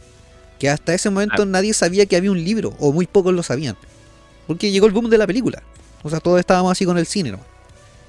Bueno, pasa lo mismo ahora con los cómics. Ahora está pasando con los cómics. De hecho, nosotros estábamos en, así, teníamos como en, en nuestra lista de pautas, eh, ver el tema así como está afectando a, a los cómics, el tema de la inclusión. Uf, ahí tenemos para cortar de largo. ¿Sabes qué? De hecho, así como, como diríamos antes, fuera de juego, cuando salga Sandman, tira ese, tira ese, tira ese, esa, esa, ese capítulo. Sí, sí, fácilmente lo podemos de- hacer. Dependiendo cómo salga. Dependiendo cómo salga. Yo no, yo no voy a criticar hasta que obviamente la vea. Ya bueno. Pero ahora vamos a seguir en el mundo de los cómics y también se han hecho otras transformaciones a algunos personajes. Y seguimos con DC, ya que estábamos hablando de, Sandman y Vértigo. Y que estábamos hablando también de Constantine, que también era de Vértigo. Eh, seguimos ahora ya con, con la casa grande DC, en el que se va a lanzar un cómic, un, el DC vs. Vampires, eh, All, All Out War número 1. Va a ser publicado el 22 de julio, dibujado por Francesco Martina, quien creó una portada alternativa a la que se ve a la famosa Harley Quinn convertida en una letal vampira que se verá en el cómic de la serie principal. También hay otro artista llamado eh, Ejikure que creó a un Joker también eh, vampirizado para la misma serie. Creo que hubo una. bueno, obviamente, como siempre, comparan a Batman con. Ah, la versión. Había uno, pero. era de Drácula, ¿te acuerdas o no? Batman Drácula, sí, ese Sí, yo recuerdo que lo leí. Sí, de hecho, había hasta una película. Yo, Sí, no está la película donde Ah, al- sí. cuando el Joker tiene el pelo así tipo bufón, el pelo así como Sí. como Krusty, De hecho, era como. o sea, pero como, simio. como Bob Patiño. Yo, yo yo lo parecía como un simio porque el buen saltaba, weón, para todos lados. Y, Sí, ahí es cuando, claro, Drácula muerde a- al guasón, pero ese guasón, claro, tenía el pelo así como Bob Patiño, te- parecía un bufón. Y, de hecho, Efectivamente. de hecho la, cuando queda como con la transformación eh, de vampiro, eh, es súper... A mí me gustó bastante el cómo lo abordaron. Sí, todo bueno. De hecho, la, la estética de que le pusieron todo. Puta, el típico guasón con su traje morado, ¿cachai? Risueño. Ahí se ve como con espalda más ancha, así. Sí. Y más enano, más petizo. Sí, es que lo que pasa es que como pasaba siempre eh, eh, agivado. Claro. De hecho, está. Claro, no, sí, me gustó. Está súper bien hecho ese. e- e- esa película y el, el tomo del cómic. Pero esta es otra, porque netamente. eh, son eh, prácticamente todos vampiros. Los- No brillan, ¿cierto? ¿Cierto? no, estos no brillan, son vampiros de real. Ah, ya, ya. De hecho, estoy, con bombillas. de hecho, estoy viendo la, las ilustraciones, weón, y la de Harley Quinn, oh, está pero brutal. No, Bueno. no es la típica Harley Quinn que todos conocen así como color hinche. De hecho, se, Ah, la- ya, ya. se las voy a mandar. Ay, me equivoqué. Ah, sí, me pareció Supergirl Vampire. Eh, esa misma. Es que de hecho, DC vs. Vampires son como varias. Es como que tenéis Batman, Vampires y así, ¿cachai? Es como la, la, sega- la saga Heavy Metal también que sacó Metal, sí. Hace poco también DC, porque sería Batman, Superman, Aquaman, Redman, no, no se comparan con el chu- chupacabra. Ah, ya, contra la Harley Quinn. ese Batman, ese Batman Metal, eh, ahí pusieron el Batman que ríe, pues. Claro, ahí aparece Sí. el Batman que ríe. Eh, O sea, claro, bueno, hay varios. po. El que más se notaba es Batman que ríe, pero había una que era como Aquaman, o sea, era como un Batman femenino. Sí. Sí, está bien, bueno. Y ahí, de hecho, dato curioso, ahí es la primera vez que sale. No, no, perdón. Es la primera vez actual que sale Sandman. Sí, porque Sandman no se había relacionado con ninguno de los otros cómics, por lo mismo. No, de hecho, en el cómic de Sa- Sandman sale una vez Batman, en un sueño. De, hecho, le decían que chucha boca. Eh, están volviendo a la nueva ola del, del GOT. Así como estaba la nueva Ah, ola de la no, música chilena, está volviendo la nueva ola del GOT. Y en una entrevista, el vocalista de Sister of Mercy mencionó de que tiene 30 nuevas canciones listas para nuevo disco de Sister. Sí, sí. Que lo todo. hizo durante el periodo de pandemia, durante estos dos últimos años y medio. Eh, estuvo creando canciones. De hecho, estaba colaborándole, creo que es un guitarrista. Estoy abriendo ahora la, la entrevista que, que dio. Y claro, dice que eh, estos dos años y medio de pandemia, APP, ya tres años casi, le sirvieron como para estar creando nueva música. Y ya tienen de- 30 canciones nuevas. Hacer- Claro. Que si llegan a hacer una que- gira, bueno, Uf, uf. Sería bueno, sería bueno. no, estaría, pero yo tengo- filete.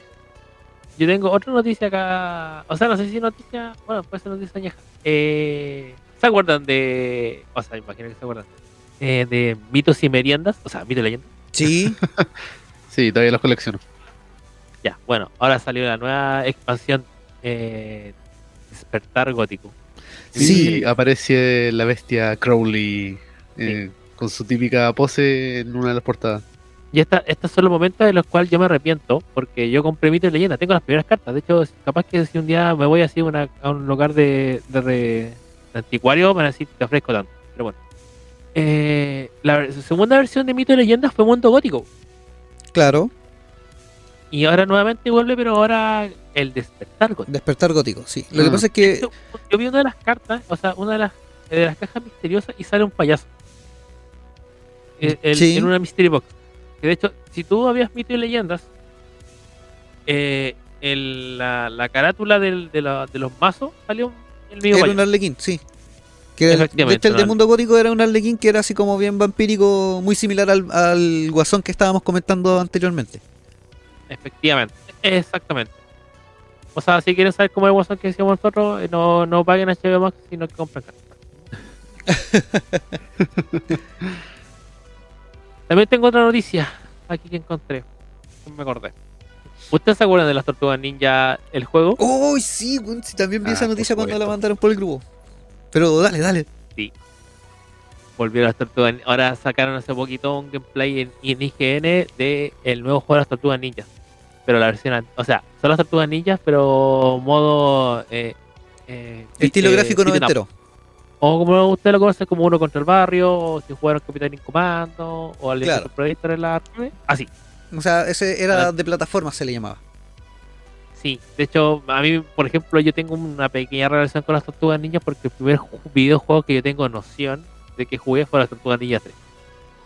Ya, sí recuerdo cuál es. Y de hecho, de hecho, esta versión de las tortugas ninjas va a haber una versión, no sé si va a ser esta la misma, que va a venir todas las tortugas, los juegos de tortugas ninja antiguos, todos. Guau. Yo ya la compré. En mi mente lo compré.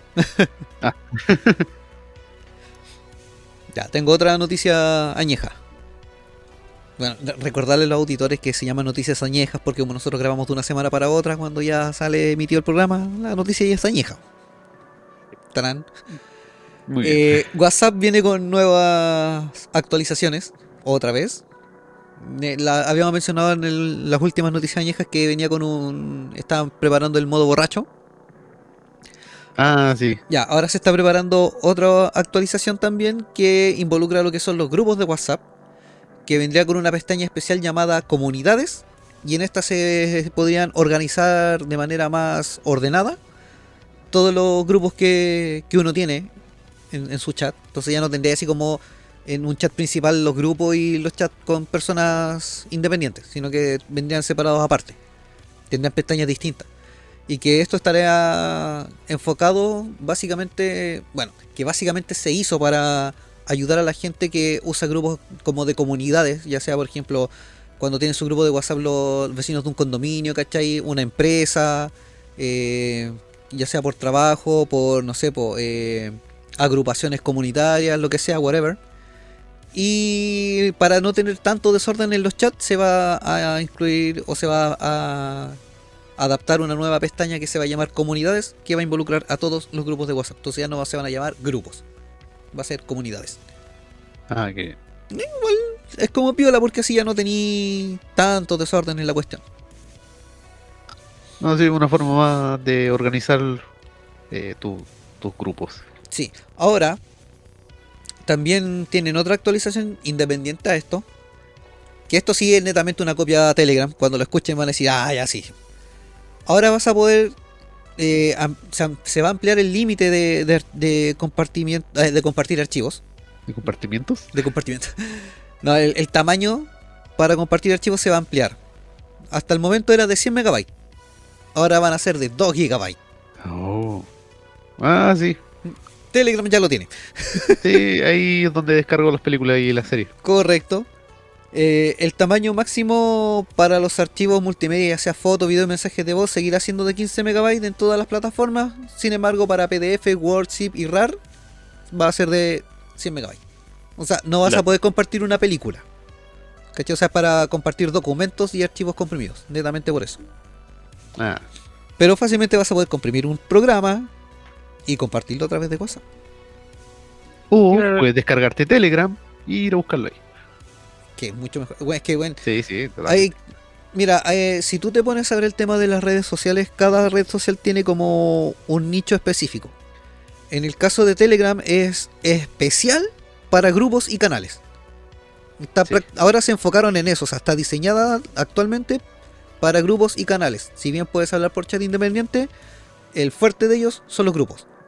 Sí, pues de hecho es muy normal que es muy habitual, perdón, que hayan eh, canales de YouTube que además de tener el, el típico eh, Discord, tienen el síganme o agréguense el canal de Telegram. Bueno, es muy normal. eso. mucho mejor porque, eh, por ejemplo, en Discord, claro, todos los participantes del, del grupo de Discord pueden participar y hablar y comunicarse. A la larga, en cierto modo, se genera un desorden y a veces el, el creador del canal de Discord no tiene el tiempo ni alcanza a ver todos los mensajes que puede responder. Y eso a veces genera molestia en los usuarios, sobre todo cuando tienes algún... Eres creador de, de contenido y tienes varios seguidores como nosotros, por ejemplo. Ah. Saludo a nuestros cinco seguidores de siempre. en el caso de los canales de Telegram, tiene la opción de que solamente el creador del canal pueda enviar información para que la vean todos y activarla o desactivar eh, comentarios de los terceros. Claro. ¿Y cómo se genera esto? Eh, cuando yo creé el canal del podcast en Telegram, que lo tenemos bastante agotado, te da la opción de que si quieres crear un grupo aparte para que te lleguen los comentarios de los seguidores. Entonces, ¿qué es lo que haces? Tú te creas el canal, paralelamente a eso se te crea un grupo de, de Telegram, y cada vez que alguien te, te comenta eh, tus publicaciones, te llega ese comentario al, al grupo, no queda grabado en el canal. Entonces queda más expedito para que los usuarios puedan ver el contenido del canal sin tanta distracción. Sí. Entonces tienes De la hecho- libertad de meterte al grupo a ver qué se opinó, o tienes la libertad de no pescar el grupo y concentrarte netamente en el canal. Y es más legible porque de hecho, por ejemplo, yo asumo que me gusta Discord. Asumo que me gusta Discord, pero por ejemplo, no para tenerlo en el teléfono. Yo tengo Discord en el teléfono y lo diría a suspensión profunda. Porque son Sí, hice lo mismo. son tantos mensajes que es como que ya- antes los leía, pero ahora es una paja leerlo. No, de hecho yo ahora prefiero ocuparlo en el computador por lo mismo. Efectivamente por lo mismo, Sí. porque a cada rato eran notificaciones y era como, oh, qué lata. Y aparte que te gasta Claro. más batería. Sí, de hecho, no, no. Sí, tema. Por eso prefiero Telegram. Pero claro, Discord, por ejemplo, para juntarse con amigos, para jugar y cuestiones así. De hecho, el día de Discord, como tú habías comentado hace un momento atrás, era enfocado en un público. El Discord antes era para enfocado en juegos. Y Claro. cuando partió la pandemia, se hizo muy, muy, muy fuerte. Sí, Entonces, so- justo- sobre todo con el tema de los TikTok. Sí, de hecho, aumentó mucho el tema de la. de la, le- las acciones de Discord subieron así, pero como la espuma. Sí. Y ahí dijeron Discord que era apuntarse a un público ya más formal.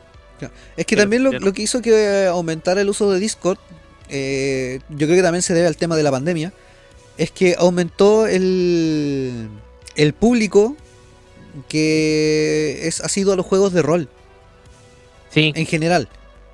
O sea, igual sí es que exponencialmente he visto como un crecimiento del público que juega D&D, ¿cachai? Que no es Claro. malo. Pero asimismo también de otros juegos de rol también ha crecido exponencialmente eh, el público. Por ende, cuando se quieren generar comunidades, que antes tampoco había como una cabida específica para hacerlo, eh, dijeron, bueno, Discord eh, es la plataforma. Y claro, en Discord tienen la opción de, de rolear, literalmente, o de generar una comunidad con la cual compartir cualquier cosa, o sea, tips de juego, recomendaciones, eh, lugares donde comprar, eh, vivencias varias, experiencias, lo que sea. Y yo creo que eso mismo fue lo que hizo que creciera Discord, ¿cachai? O sea, el hecho de que aparecieron estas comunidades gracias a la pandemia también, al encierro. La gente se hizo más asidua a ciertas plataformas de contenido, entre estas TikTok, y que también Sí. se supieron aprovechar de cierto modo para que aparecieran comunidades que quisieran unirse. Nosotros, por ejemplo, con el Hubi en su momento empezamos a seguir ciertos canales de TikTok que tenían que ver con Calabozos y Dragones hasta que apareció el tema de los ñoños medievales, que es un grupo de, de creadores de contenido netamente concentrados en Calabozos y Dragones y que interactúan entre ellos y de hecho invitan a la gente a que interactúen con ellos, hacen eventos en los que tú puedes participar con tus videos y crearon un canal de Discord en el que ellos están netamente roleando. Eh, tú te metes al mundo de medieval de Calabozos y Dragones, tienes un lugar para hacer tus fichas de personaje, estás la taberna, los lugares de aventura y así. Entonces, básicamente roleas sin dados y sin hoja. Bueno, te creas una ficha para que sepan quién es. Y eso hizo que Discord, claro, sea más usado y se amplió el público así, pero de manera abismal. Uh, buenísima. Yo no sabía ese tema de que, de que están jugando D&D en Discord, no me voy a creer. Es que de hecho hay hasta canales de YouTube en los que tú puedes ver gameplays Sí. de Calabozos y Dragones. Yo he visto, yo he visto uno que es un español que se, se llama Ovejas Eléctricas. Que de repente eh, roleaba mascarada. Ya. Rolea mascarada, Ah, pero sí, Sí, sí, creo que también lo vimos. sí, sí, lo he sí, visto. es medio extraño el tipo. Pero, eh, o sea, más que sea extraño es que como el tipo anarquista, entonces como uno está acostumbrado, uno está acostumbrado más que nada a ver a canales de que se notan más ojo, eh, más canales de gente que es como o, o movimientos libres, o comunismo, cosas así, pero como anarquismo como sí, es raro verlo. Pero ojo, el anarquismo, el real, no como destruir por destruir. Claro. No es anarquismo, eso es ser hueón. Eh, que de hecho ahí siempre tiene las, pela- eh, las peleas entre los, eh, el fundador del comunismo y el, anarquismo. Bueno, yo tengo razón. Pero sí, yo también he visto, como digo, un compadre que lo, porque encima ese compadre había vivido en, en- eh, había vivido en París. Entonces el compadre ya como que hacía sus juegos de rol a- a- apuntando a París. Claro.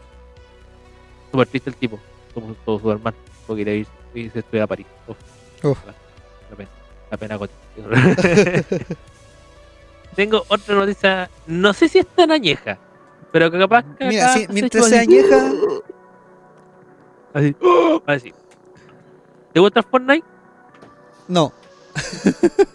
Ahora te va a gustar los Battle Royale, porque el día miércoles 27 de abril sale Vampiro Blood Hunt. ¡Guau! Ah, Péscate Fortnite, sácale toda esa guay de bailes hueones y te metís Vampiro Mascarada. Literalmente te metí Vampiro Mascarada. Y estaba Oh. inspirado en Praga. Sí, weón. ¿Para ir a qué Praga. plataforma? ¿Para qué plataforma? Está en la plataforma de tu culo, weón, pero todo, todo va a ser- No, güey, pero es que, bueno, si está para Android, la raja, ¿cachai? Pero, por ejemplo, No, no, no, o sea, si me decís, no, es para todo tipo de plataformas, o sea, consolas y PC, Sí, consola y PC. Por el momento. va, puta, igual PC podría darme. Mira, los de correr en mi PC y anda. ¿Para qué te metes? igual puedo vivir con un puro riñón. Sí. Pero ojo, me he dado cuenta que han estado sacando juegos bastante buenos en distintas plataformas de videojuegos netamente. Que el juego la- es, es free to play. O sea, lo descargas gratis, lo juegas gratis. Pero en lo que ellos llevan las ganancias es cuando tú compras eh, los gears, ¿cachai? Los gadgets. Sí, lo que pasa es que son. A ver, hay un tema. También es como para como pa de debate, pero es que los juegos ahora son servicios. ¿Ya? Un servicio es algo que tú prestas. Sí. Pero si un juego es un servicio, significa que eh, también tú puedes eh, pasarlo y si quieres más cosas, tienes que pagar. Por eso, a eso me refiero. Pero no, no sabía el, el, el, el porqué de. Ahora me aclaraste el punto. Sí, no, es que de hecho el tema de vampiro, bueno, va a salir Bloodlines, Blo- o sea, mascarada Bloodlines 2, Sí. todavía no sale por el tema de pandemia, eh, por eso han salido mucho. De hecho, sale Bloodhunt. De hecho, yo lo juego en PC y ahora como tengo Play 5, quedo con un Play 5 que tiene mejor el control. Pero además de eso, para los que ustedes quieran, más adelante, uf, esto, de hecho sería bueno hablar un, un- de- un especial de, de juegos basados en vampiro mascarada, específicamente. Uy, tení juego y tení cine para eso. Sí, bueno. Eh, va a salir uno que se llama Swan Song. Que es un juego de. Que es- es- esa weá es literalmente jugar rol. Porque tomas un personaje y investigas asesinatos. Ya. Siguiendo la mascarada. Oh, Siendo camarilla. Ojo, siendo camarilla. brutal, brutal, brutal. Y yo lo vi. y Yo como, quiero, yo quiero, "Oh, yo quiero, yo quiero. Hecho, por esa weá llegué así como, así como, ¿y qué esta weá? Si no 10. No, y ojalá el que decís el Blood Hunter, también salga para Android. De hecho, el, el Fortnite está para Android, igual que el Call of Duty y muchos más, ¿cachai? Puta, igual podrían sacarlo para Android y. Y lo más probable es que de hecho debería. a- ver, lo que pasa es que tenía el tema de la nube, pues entonces podéis correr juegos así terrible rígidos y más que nada no me importa la internet. Bueno, Estoy viendo corrió mi, mi Android, mi, mi Google TV para poder correr el. poder eh, correr el, el Nvidia Chill. Nvidia que Sí. es correr juegos en la nube. ¿no? revisar eso. Ah, sí. Puedes revisar eso, que no es capaz que te funcione, po. Sí, le, le voy a echar un vistazo. ¿Cachai? Pero es el, el Swanson, así como para los que les gusta vampiro. La- El de Real, o sea, no si sea el Real Vampiro, el pero el más inspirado. Ya a, que a los no viudos de está- mascarada. Claro, si todavía no está Bloodlines 2, último así como para aguantar. Yo ya lo compré mi mente. Y te planificaste. Sí. Sí, es que lo que pasa es que el tema de juego de renta ya me en la balada, entonces por eso trato de calmarme. Ya, pues sería todo esta vez. Ahora sí. Sí, es que de nuevo agarramos vuelo, weón. Sí, es que de los es que eh, fue el tema de los goleardos, po, weón. Los goleardos nos, nos- metieron ahí el... toda la motivación. ¿En qué momento agarramos tanto vuelo? Claro. Bueno, igual eh, con, con edición y todo va a quedar más, más bonito y más cortito, pero agarramos vuelo. Ya, vamos creo- cerrando el local. Cerremos el local. Chicos, vamos saliendo. Chicos, vamos saliendo. Como decimos cada semana, mamá sei, mamá sa, mamá cusa. Y se va. Saludos. Ah, cierto, saludos. Sí, los saludos. Saludos. Me cortaste, me cortaste la, inspiración del conjuro. estaba pensando en hacer hora extra para comprarse un PC para poder comprar toda la web de vampiro que soy. Ya, saludiños a, a, a todos los de siempre. Por supuesto. A quienes están aquí escuchándonos a través de ultimobit.cl. Sí, si te saludamos la vez pasada, el saludo es para ti. Sí, para ti. Para ustedes. Para ti. Para nuestros No cinco seguidores habituales. Gracias. Para el tío Schmerhaus que también nos está escuchando, aunque sea por Y obligación, nos- aunque se va a monitorizar la transmisión. Gracias por escucharnos y prestarnos sus oídos. Eso es una escucha más. Sí, Claro. Para nosotros cuenta. Cada oído cuenta. Sí. Claro. No, saludos también, como siempre, a la Mortichan ahí que está con, con su próximo engendro a venir. Sí. Ah, sí. Ahí veremos si será engendro, marioneta o, o lo que sea. Pero tendremos un nuevo ah, eh, integrante de la familia vortexiana. Claro. Saludos también a quienes no nos escuchan. Escúchenos. no, saludos a quienes nos que no comparten. nos escuchen, escuchen esto, escúchenlo. Claro, no, saludos a quienes nos comparten por, nuestra- por sus redes sociales. Comparten nuestros perfiles, eh, nuestra historia y, y todo. Y no sé, pues, ¿quién más? Eh, Yo cuando saludo así a mundial eh, a todos, eh, a mis cuchos y a todos mis amigos, ellos saben cuáles son. Y si no saben es porque no escuchan el programa y eso está mal. ya no son tus amigos. Pero uno debería saber y solamente diría lo siguiente, sea lo que sea el resultado de lo que va a pasar el día de mañana, cuando se esté escuchando esto, eh, que le deseo lo mejor y eso. Oh. Bueno, saludos. Ahora sí puedo hacer el conjuro. Eh, Ahora sí. ¿O no? Ah, no, Jumi, Jumi, Jumi, Jumi. ¿Qué? ¿Tú no me mandas saludos? Oye, mandaste. eh, saludos a todos, a, a todos los de alma galeárdica, eh, todos los que tengan un galeardo dentro. Yo tengo como ah, eh, la reencarnación de siete galeárdicos. Siete almas galeárdicas en el cuerpo. Claro, tengo que tomar por todos al mismo tiempo. Eh, un saludo a todos menos a Constantin Negro. Eres Moon Knight, con muchas Claro. personas. Ah, se me olvidaba. Saludo al Nelson que nos auspició con nuevo material. Ma- material técnico. un- Tengo un poema gal- galeárdico que me recordó a Constantin. Tengo miedo de tus poemas galeárdicos. Eh, Va así. En otro tiempo vivía en los lagos. En otro tiempo lucía mi belleza mientras era un cisne. Desdichado, desdichado, que negro y asado estoy ahora. Era más blanco que la nieve, más hermoso que cualquier ave.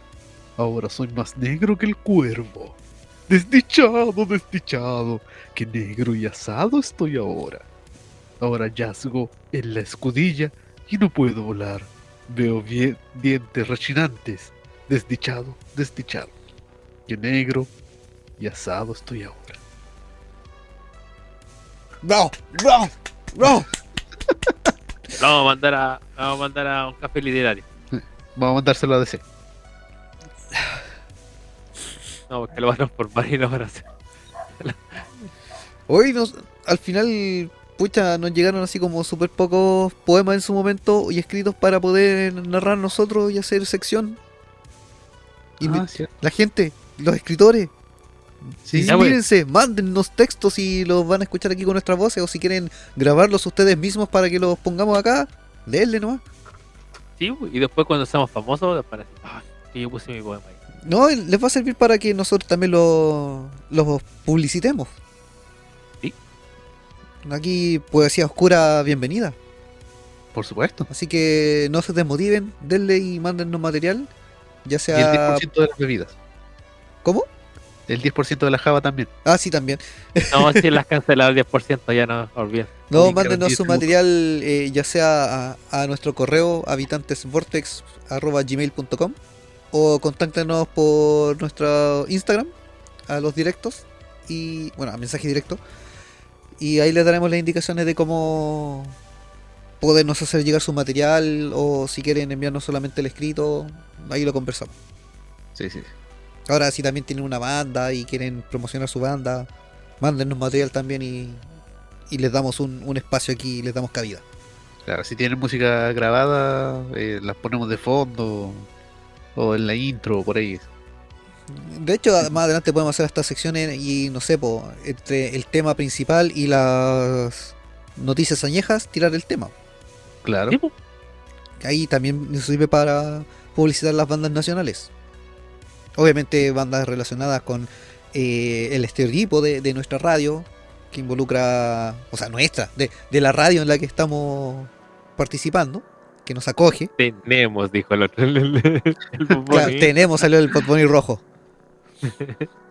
No, pero ahí mándennos música, o si hacen eh, ya sea synth pop, electro dark, EDM, eh, post Metal punk, metal, cosas Y todo lo así. que no sea reggaetón ni bachata. Claro, Y, si conoció, y si conoció a Molchadoma, o sea, si conoció a Molchadoma porque lo invitaron a ver Molchadoma y le gustó, también.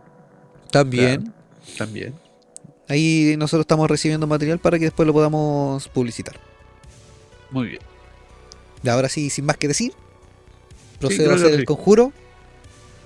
Mamá sei, mamá sa, mamá kusa, y será hasta, Hasta chao. chao.